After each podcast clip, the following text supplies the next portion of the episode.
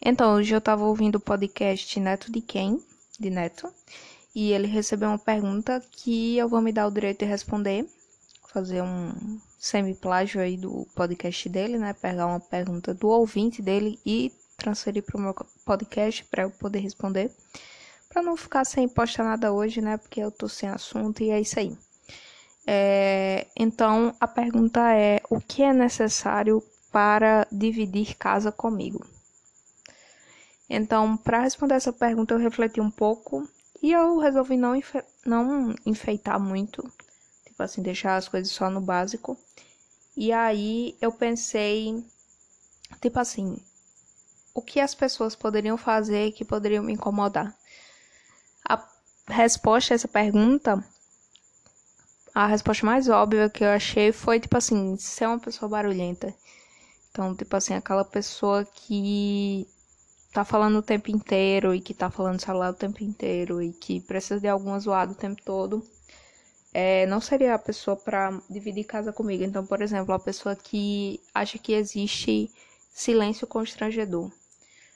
Eu não acho que exista isso, eu não fico constrangida quando eu preciso ficar em silêncio com, com qualquer pessoa. E me estressa muito quando alguém, tipo, tem essa sensação de que precisa falar com você quando tá relativamente próximo de você. É... E aí, se você acha que existe silêncio constrangedor, você não seria uma pessoa para dividir casa comigo.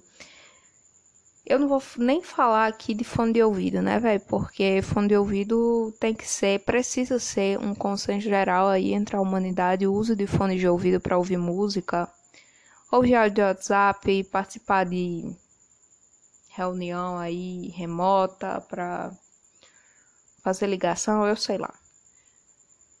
Use fone de ouvido é essencial. Mas fora aí o fone de ouvido, né, que é um requisito básico para todos os seres humanos não ter essa personalidade de ser uma pessoa com muito zoado em torno dela o tempo inteiro.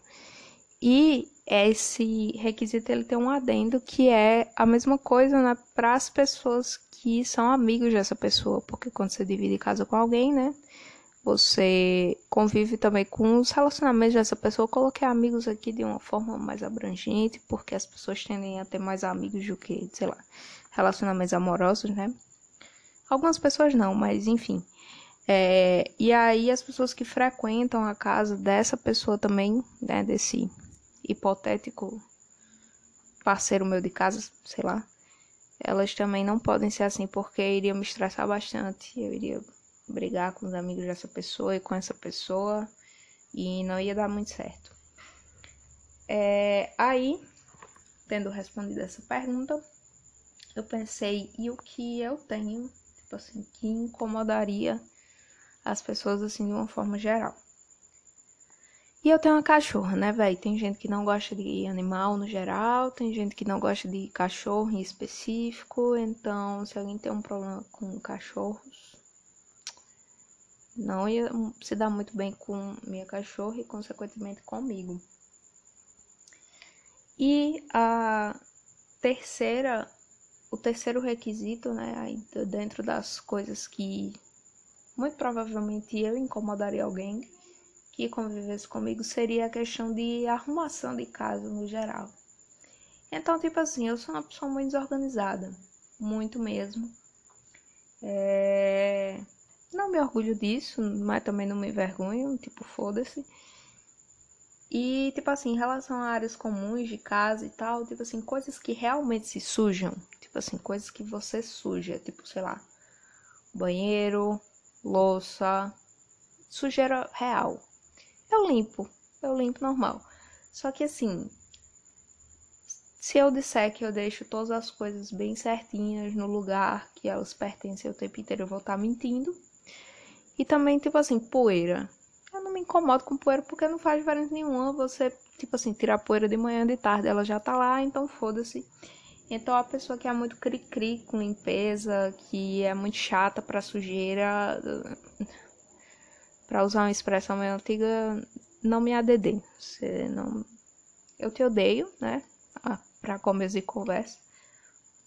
E eu não Tipo assim, eu não entendo muito esse endeusamento da pessoa que tem toque, né? Que não deveria nem usar esse nome aí, que é uma, uma doença. Da pessoa que é louca por arrumação. Ai, Mônica de Friends, foda-se, você é um chato, todo mundo te odeia. Mentira, gente. Tem gente que gosta. É, enfim, esses são os três requisitos para eu não ficar sem assunto hoje no podcast. Não ser muito barulhento, não ter muita zoada ao redor de si. Gostar de cachorro, ou pelo menos não se incomodar. E depois não ligar para arrumação de casa e, tipo assim, coisas afins. Para encerrar esse podcast, eu vou agradecer de novo a Neto por esse belíssimo podcast aí, Neto de quem é, e a Ramon, é Ramon o nome do boy que mandou a pergunta? Ixi, já me esqueci, se não foi, foi mal aí, Ramon. É, e é isso aí, até amanhã, com mais um assunto que ninguém liga. E valeu!